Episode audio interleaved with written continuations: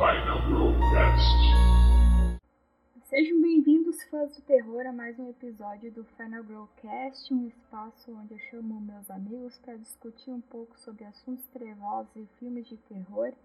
E meu nome é Maite e hoje eu recebo a Kênia Rodrigues para conversar sobre pós-horror, que é um assunto que a gente tem ouvido falar bastante nos últimos anos, e esse rótulo, por assim dizer, divide opiniões. E eu queria pedir então que a Kênia se apresentasse para vocês antes da gente começar a falar um pouquinho do que seria o pós-horror. Oi, gente, é, de novo, né? Estou uh, muito honrada da Maite ter me convidado novamente para participar do podcast, para falar desse tema que é polêmico. E eu tive que me inteirar um pouquinho tô meio desatualizada dos filmes de terror que estão saindo, mas eu tive que dar uma atualizada aí para falar sobre isso. Então, muito obrigada, Kenia, né, pela tua presença mais uma vez aqui no podcast. E se você nunca ouviu falar sobre o assunto, a denominação pós-horror surgiu a partir de um crítico do jornal britânico The Guardian, o Steve Rose, o qual reuniu os filmes mais atuais de terror, que são mais diferentões, assim, por assim dizer, em um grupo e chamou isso de pós-horror. O artigo ele foi publicado em 6 de julho de 2017 e o Rose ele cita alguns filmes da produtora de cinema A24, né, como A Ghost Story, Ao Cair da Noite. Ele fala que o cinema de horror por si só é um território bem seguro, pois ele é regulamentado por uma série de códigos os quais a gente já incorporou como espectadores e mais ou menos a gente sabe quando as coisas vão acontecer nos filmes. E esses longas novos de terror, eles não seriam assim, eles são, por assim dizer, inesperados, eles têm uma outra estrutura. E em muitos filmes a gente nota um aprofundamento bem grande de questões psicológicas e elas recebem bastante atenção durante o filme, até mais do que os monstros, assim. E a audiência não sabe exatamente de onde que o terror vai vir de onde as coisas vão acontecer. E o que não, o que, o que não acontece, por exemplo, em um slasher, né? Que a gente mais ou menos presume que vai acontecer lá. Na minha opinião, esse novo cinema não é tão atual assim, pois eu conseguiria enquadrar ele muito bem no que a gente está acostumado a chamar de suspense psicológico. E eu queria saber de ti, assim, Kênia, o que, que tu acha desse termo? Bom, é, eu não entendo muito essas coisas quando a galera põe pós algum termo, assim, porque pós é de após alguma coisa, né? E o que seria a, esse, esse após do terror antigo, sabe? É, como você disse, né? Tipo, o, os filmes que se enquadram em pós-terror, eles não são tão assim. É, não é algo que é tão original. Já teve gente fazendo isso antes. É só que agora tá surgindo mais filmes, né? Tá uma onda desse tipo de filme. Mas eu não sei exatamente se eu concordo com o termo, porque eu fico nessa ideia da, da do termo pós mesmo, sabe? Exatamente pós o quê, sabe? Pós o terror que a gente tinha expectativa e, mas provavelmente daqui a uns anos vai mudar também. O que vai ser o pós-terror, então, sabe? É nisso que eu fico pensando.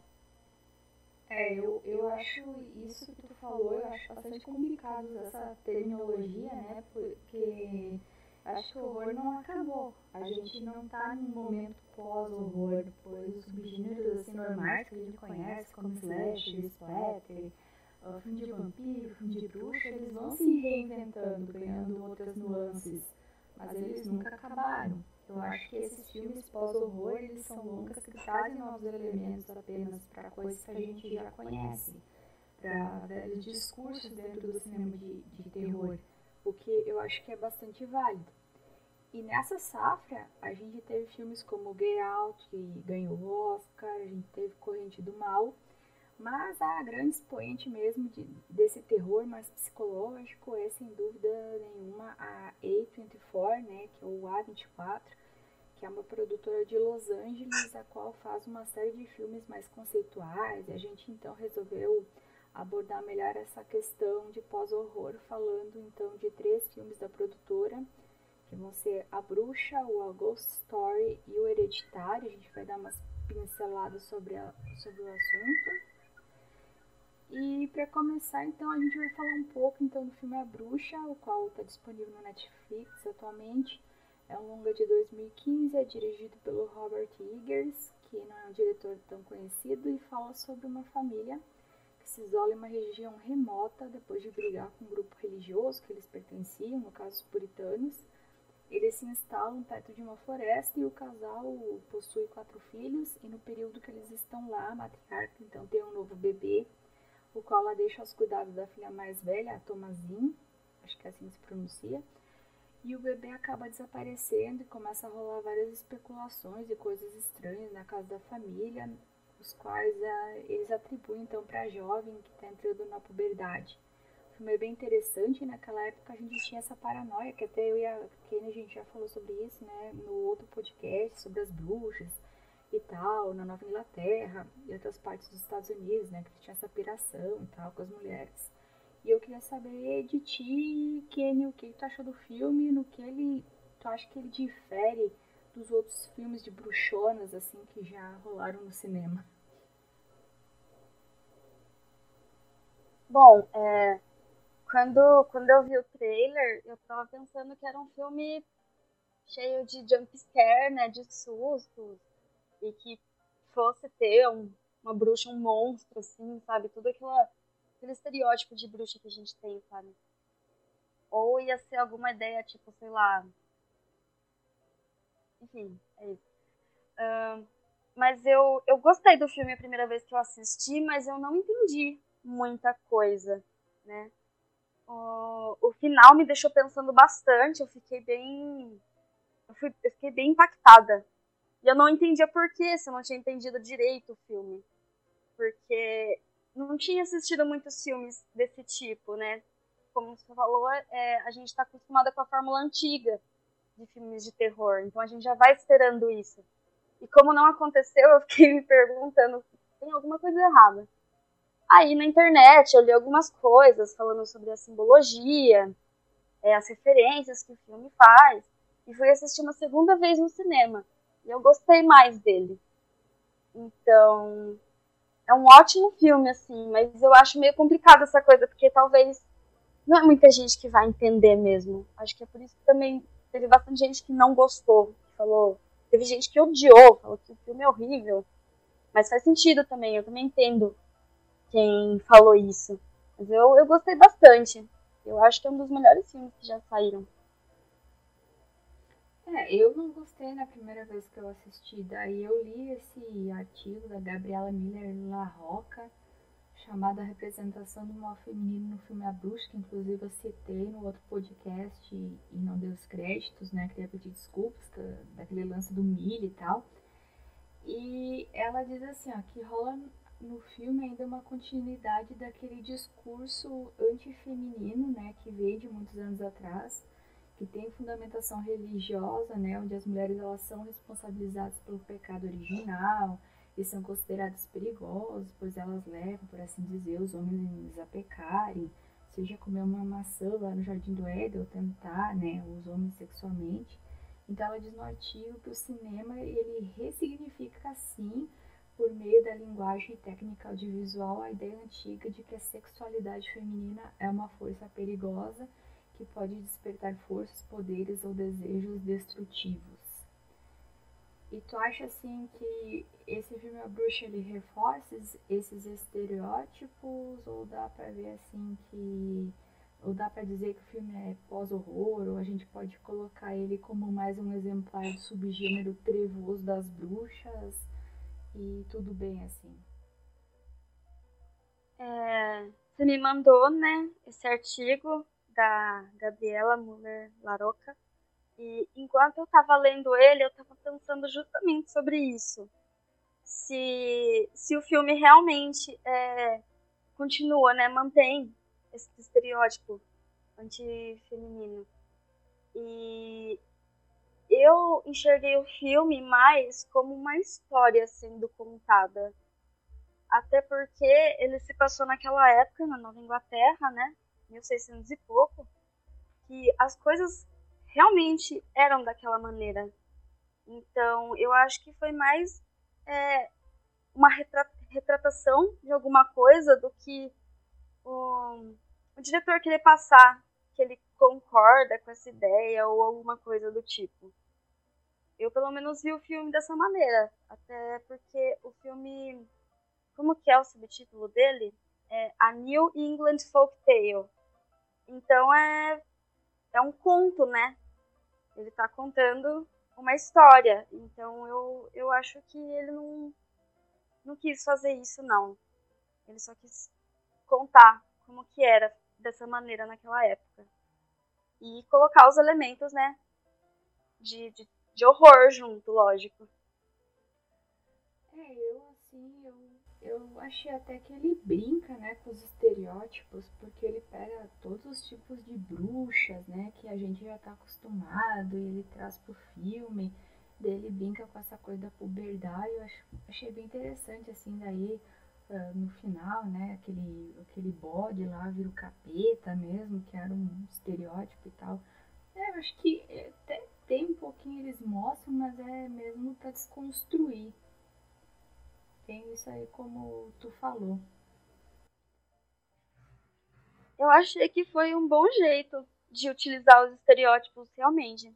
Concordo com você nisso. Então, saindo um pouco da Nova Inglaterra, a gente vai pro A Ghost Story, né? Que é um filme de 2017. Eu assisti o, o filme há uns dias atrás e é interessante que ele é um longa que ou as pessoas amam muito ou elas odeiam totalmente, assim. Eu ainda não vi ninguém com meio termo quanto ao assunto. Eu fiquei muito impactada em como o filme aborda uma nova perspectiva sobre o mundo dos fantasmas. Isso eu gostei muito, né? a gente é muito acostumado, eu acho, a não olhar o lado fantasma, né? Mas sim o da vítima, da casa mal assombrada. E nesse filme ele mostra um músico que ele é casado, daí uma bela manhã ele morre, ele volta para casa dele como um fantasma. E aquele, aquele fantasma que a gente está acostumado a ver literalmente, assim, né? Desde sempre, que é aquela imagem de estereótipo mesmo, que o fantasma anda por aí com lençol e furo nos olhos, não é nada sobrenatural, assim. E ele fica na casa dele, a mulher não consegue ver ele, ele, pra chamar atenção, ele começa a fazer uns eventos sobrenaturais na casa. Isso eu até achei engraçado, essas partes. A mulher, a mulher, ela se muda de lá e ele fica lá. Eu achei assim que é um filme bem pesado, é sobre luta, eu fiquei bem mal em ver a perspectiva do fantasma, eu fiquei com pena e tal desse ciclo eterno que ele vive. Daí eu queria saber de ti o que, que tu mais gostou no filme e o que, que tu achou assim que podia ser diferente. É, quando eu comecei a assistir o filme, eu fui pensando, eu fiz aquela expectativa bruxa, hereditária, por ser da mesma produtora, sabe? Então, meio que eu fiquei é um erro, né? Você assistir qualquer filme de terror com alguma expectativa. E eu acabei fazendo isso e eu acabei não gostando tanto dele assim. Mas de qualquer maneira, é, eu senti essa essa melancolia, o luto, a tristeza. Assim que o filme acabou, eu tava me sentindo triste, eu tava me sentindo mal. E só que de novo, eu não entendia por quê. Aí eu comecei, né? Comecei a conversar com as pessoas, até no, no Twitter, falei sobre esse filme. E as pessoas começaram a falar um pouco sobre ele. Eu falei, nossa, é verdade, eu não tinha notado esses elementos. Que até você também acabou de citar, né? Sobre o luto, sobre a solidão, é, o lado do fantasma, né? E não deixa de ser um filme de terror, né? Afinal, tem um fantasma, tem todas tem a morte de alguém, tem todas aquelas coisas do o tempo tá passando, tem aquele momento até que tem uma família morando lá, uma mãe com duas crianças, ele começa a jogar os os pratos, os talheres, quebrar tudo, como se fosse um poltergeist mesmo, assim. Então tem, tem todos os elementos de terror, basicamente, assim, pra ser um filme de terror. Mas ele tem essa parte mais psicológica mesmo, né? que é que dá uma dá uma melancolia, assim, quando você termina de assistir. E, tipo, é aqueles, é aqueles filmes que você fica bastante tempo pensando sobre. Eu também assisti esses dias e todo dia eu penso nesse filme. todo dia eu tô pensando sobre ele. Então, eu acho que a proposta dele foi bem, bem é, foi atingida. É, eu depois que eu assisti esse filme eu fiquei até, nossa, eu fiquei vários dias pensando sobre o assunto e eu tô até hoje pensando sobre ele, não sei, me impactou muito, assim. Eu, pensando assim, em filmes que a gente tá acostumado, né, assistir sobre fantasmas e tal, de modo geral, o que tu acha que esse filme agrega ao subgênero? É um outro lado que a gente não costuma ver. Uh, assim, fazer meio que um paralelo. Por exemplo, quando eu assisto filmes de exorcismo, antes eu tinha muito medo da pessoa que estava possuída. É, depois eu comecei a ver por um outro lado e eu comecei a ficar com pena da pessoa que estava possuída, porque ela estava sofrendo, né?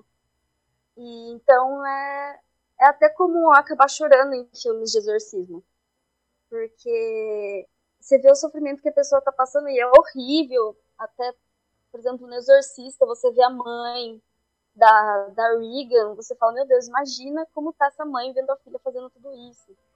E eu acho que a Ghost Story ele mostra dessa maneira, né, a partir do ponto de vista do fantasma, que a gente sente medo de um monte de coisa, mas que no caso fantasmas fazem, mas por que, que eles estão fazendo aquilo? O que será que está acontecendo?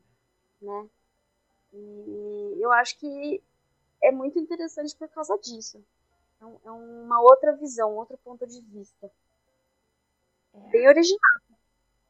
A gente começa a pensar no contexto do, do fantasma, porque ele está assombrando as pessoas, como é que ele morreu, qual é o contexto né, do, do fantasma, assim. Muito louco isso.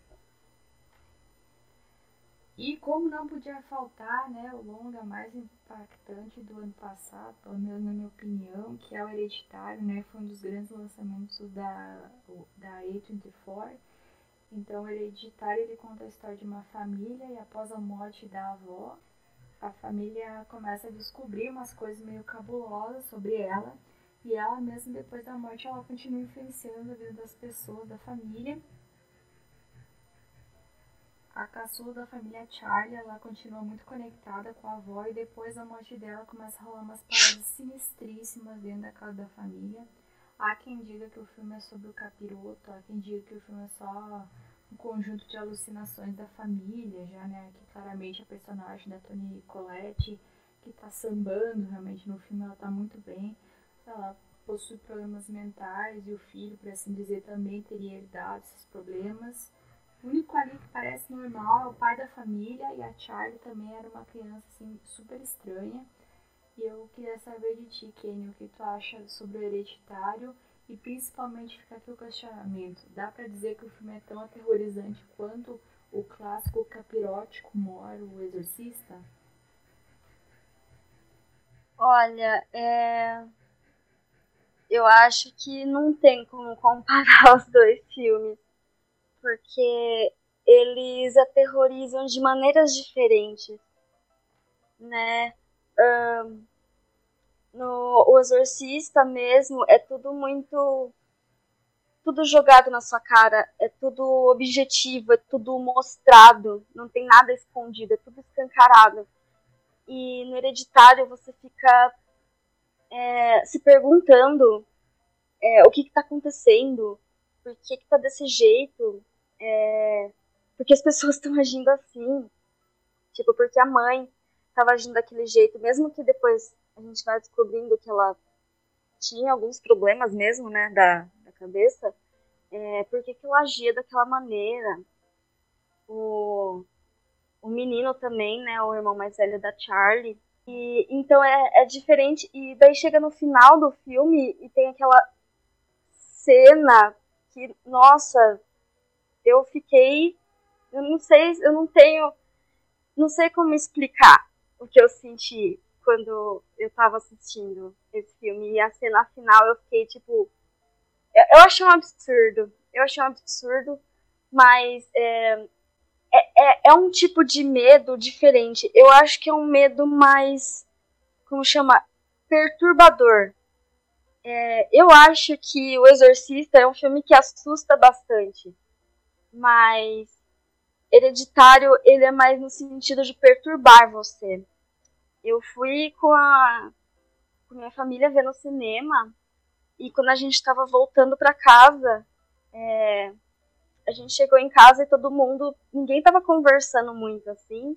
Eu já fui direto dormir porque eu estava sentindo uma angústia, um negócio ruim dentro de mim depois de ter visto esse filme. E demorou um tempo para isso passar. E eu até queria rever ele de novo, né? Foi no começo do ano passado que eu estava no cinema. Eu só consegui rever ele esses dias. Porque eu não queria sentir aquilo de novo. Foi, foi bem perturbador para mim, nesse caso. Bom, eu também fiquei, né, muito com essa perturbação. Parece que tu entra junto, vai perdendo a lucidez junto com a protagonista. É muito louco, assim, o sentimento e, um, é um clima pesadíssimo na casa e quando tu vê, tu tá começando a sentir também. Tu tá assistindo quando tu vê, tu sente aquele desconforto horrível que eles estão sentindo. E daí tem aquele final, assim, muito louco, assim. E tanto que eu depois eu fui procurar na internet, né, pra ver sobre o final. E tem uma coisa muito louca, assim, tem, tem, tem dois vieses, assim, que eles abordam nessas teorias de final que tem pela internet. O primeiro seria que realmente a Toni Collette, a personagem da Toni Collette, ela sempre tentou se afastar da mãe dela e da família, pois ela sabia que o irmão dela era muito sufocado pela mãe, ele foi diagnosticado com esquizofrenia, pois ele sempre estava falando que a mãe deles tentava colocar pessoas ou coisas para dentro dele. E essa seria a motivação dela ter tentado abortar o filho dela, que causou né, todo aquele pandemônio, cicatrizes terríveis no relacionamento deles, porque ele sabia disso. Mas ela fez isso justamente porque todo membro homem da família teria que servir ao demônio Peimon, né, que é um, um dos reis do inferno, ele controla 100 legiões de demônios e ele fica vagando, esperando um corpo e tal. Por isso que o filme se chama Hereditário. Tem essa outra leitura que tenta ir pelo viés psicológico da doença mental e dizer, não, que é hereditário porque a avó não era, porque ela era satanista, mas enrola esse negócio da, da família toda ter problemas mentais. Então, eu não sei, assim, eu às vezes eu, eu paro e penso, não, acho que todos eles têm problemas mentais mas por um outro viés eu acho que não, ele talvez tenha esse envolvimento realmente da família com satanismo e tal. E eu acho interessante essa parte que o Peter, quando ele se joga da janela, ele meio que ele abre o corpo dele para que esse, essa entidade, então, é, ele possa entrar e possa habitar no corpo dele que é um, uma coisa muito aterrorizante, né? Porque esse mesmo capeta, ele dizimou a família inteira dele. Então eu queria saber de ti, Kenia, qual a leitura que tu faz? Tu acha que é, é mais problema psicológico ou é uma questão envolta com satanismo e tal? Ah, eu acho que é envolto com satanismo. Apesar de fazer sentido essa, esse viés psicológico, eu acho que não dá para ser completamente ele. É, tudo bem, tipo, a família tinha os problemas mentais, mas nossa, para acontecer tudo aquilo, sabe? É, eu acho que tinha, sim, algum envolvimento com algo além do, do ser humano, assim. Algo mais satânico mesmo, e essas coisas assim. Tanto que a cena final é é bizarríssimo, é bizarríssimo. Eu nunca esqueço aquela cena, nunca esqueço. Às vezes tô andando na rua, eu lembro assim, e, tipo, não é possível que seja só problema psicológico, sabe? É muito absurdo. Não, e até eu acho que o, um certo ponto de vista, se tu for analisar o personagem da Toni Collette, pode ser o próprio irmão dela, né? Que é abordado na história, acho que os dois eles tiveram problemas psicológicos que foram desencadeados justamente deles terem contato com, com essa loucura toda da mãe dele, né? Da mãe deles que era envolvida com seita, com uma loucura toda, então pode ser, né? Porque tipo a pessoa ela já tem essa coisa assim, tipo, de ter, como é que eu posso dizer, dela ter essa, esse problema pré-existente, mas ele pode se desenvolver ou não, mas como eles, então eles estavam envoltos nessa coisa de culto, de seita, loucura toda, talvez por isso, né, tenha, então, as coisas se desencadear dessa forma, eles terem, então, o problema. Não sei se ficou claro ou eu Não, não, ficou assim. Não, então, é, uma coisa que eu fiquei pensando também é, tipo, tudo, tudo começou assim que ela morreu, né? Que a, que a mãe morreu. A avó, né, no caso.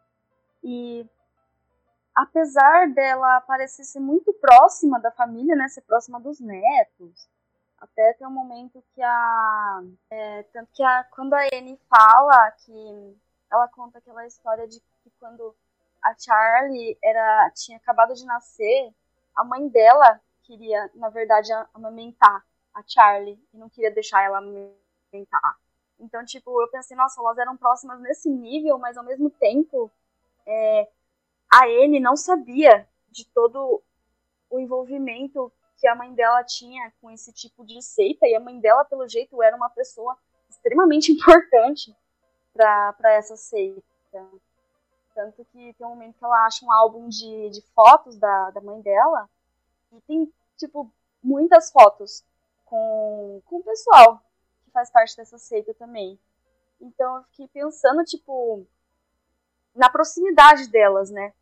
É, como você falou, né? Acho ah, provavelmente a Anne, por causa do que aconteceu do irmão dela e essas coisas, ela queria se afastar da mãe, obviamente. Mas ainda assim elas mantinham uma proximidade estranha. Não é até por... Pra entender? Sim. Até porque assim, ó, esse Paimon é um demonião, né? É um capiroto, um dos capirotos mais importantes, assim. Então a seita deles não era uma seita tipo assim, de fundo de quintal, um culto pequeno, era um negócio grande assim. Era um negócio grande. Então eu acho assim, ó, que a influência dessa mãe na, em cima da Anne era um troço bem punk mesmo, assim. Então, é, eu acho que é um, é um filmão mesmo, o, o Hereditário, e teria assim alguma coisa que tu não gostou tanto assim no filme? Hum, não, acho que não. Eu gostei muito desse filme, gostei muito mesmo. Eu sempre falo dele para as pessoas. É, é, ele vai melhorando cada vez. Você começa a ver ele, não, você não tem como parar de ver, você. Enfim, é, acho que não tem nada que eu não gostei.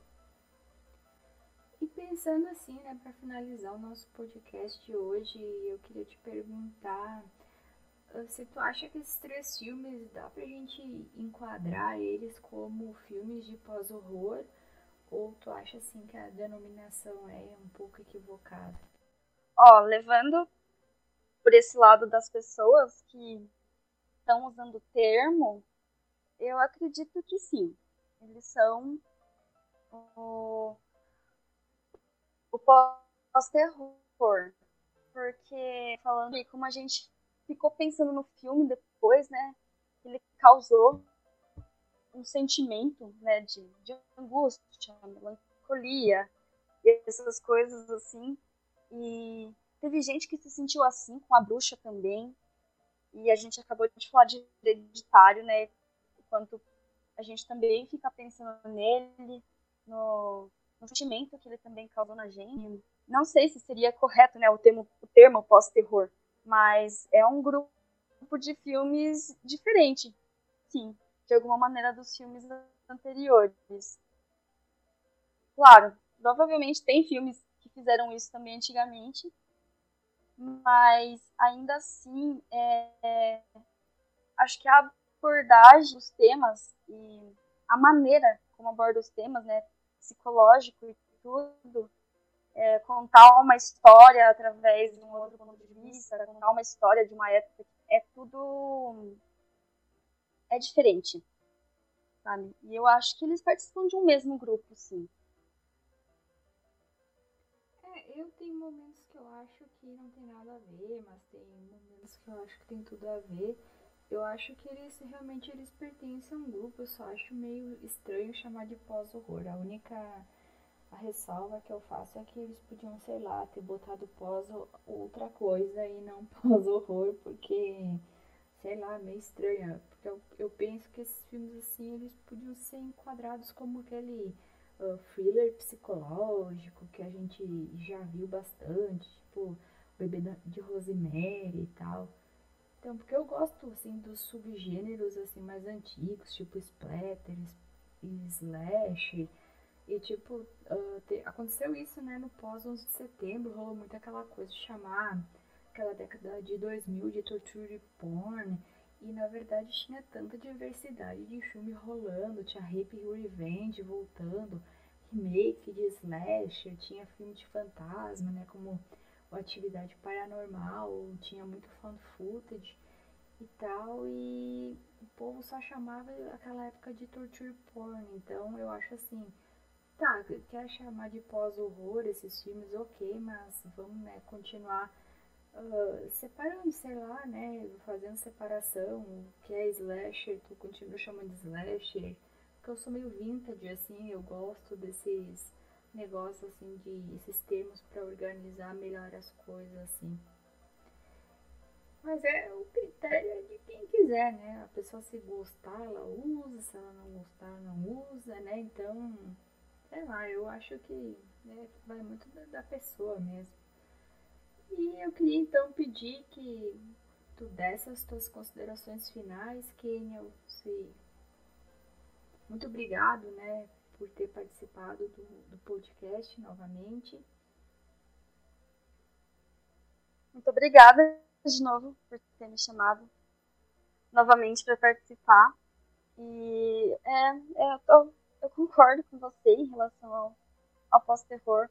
É, eu também gosto de separar as coisas em algumas categorias, assim, é, slasher, coisa do tipo. E, pô, é, nos só estavam porn, só que realmente tinha uma leva enorme de vários filmes de outros tipos né? O found footage teve uma época que estava sendo muito found footage, mas ainda assim não teve muita gente falando, estavam ainda é, estagnados nos termos anteriores, né?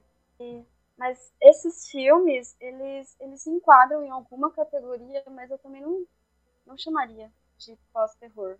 Tem alguma coisa a ver, você falou né, de thriller psicológico, eu acho que tinha que ter essa, essa parte sabe? Falando no termo. Porque você fala pós-terror, as pessoas ficam, tipo, meio. né?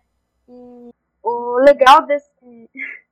o legal desse pós-terror é que, como ele ficou bem popular, é, por não dar sustos, né? Por ser uma fórmula diferente das, das fórmulas dos outros filmes de terror, tem bastante gente se interessando, gente que tem medo de filme de terror e não assiste, tá começando a se interessar por esses filmes, por essa categoria de filmes, né? E eu acho que tem essa questão da popularidade. Depois do Get Out, né, do Corra e da Bruxa, esse tipo de filme começou a ficar mais popular, né?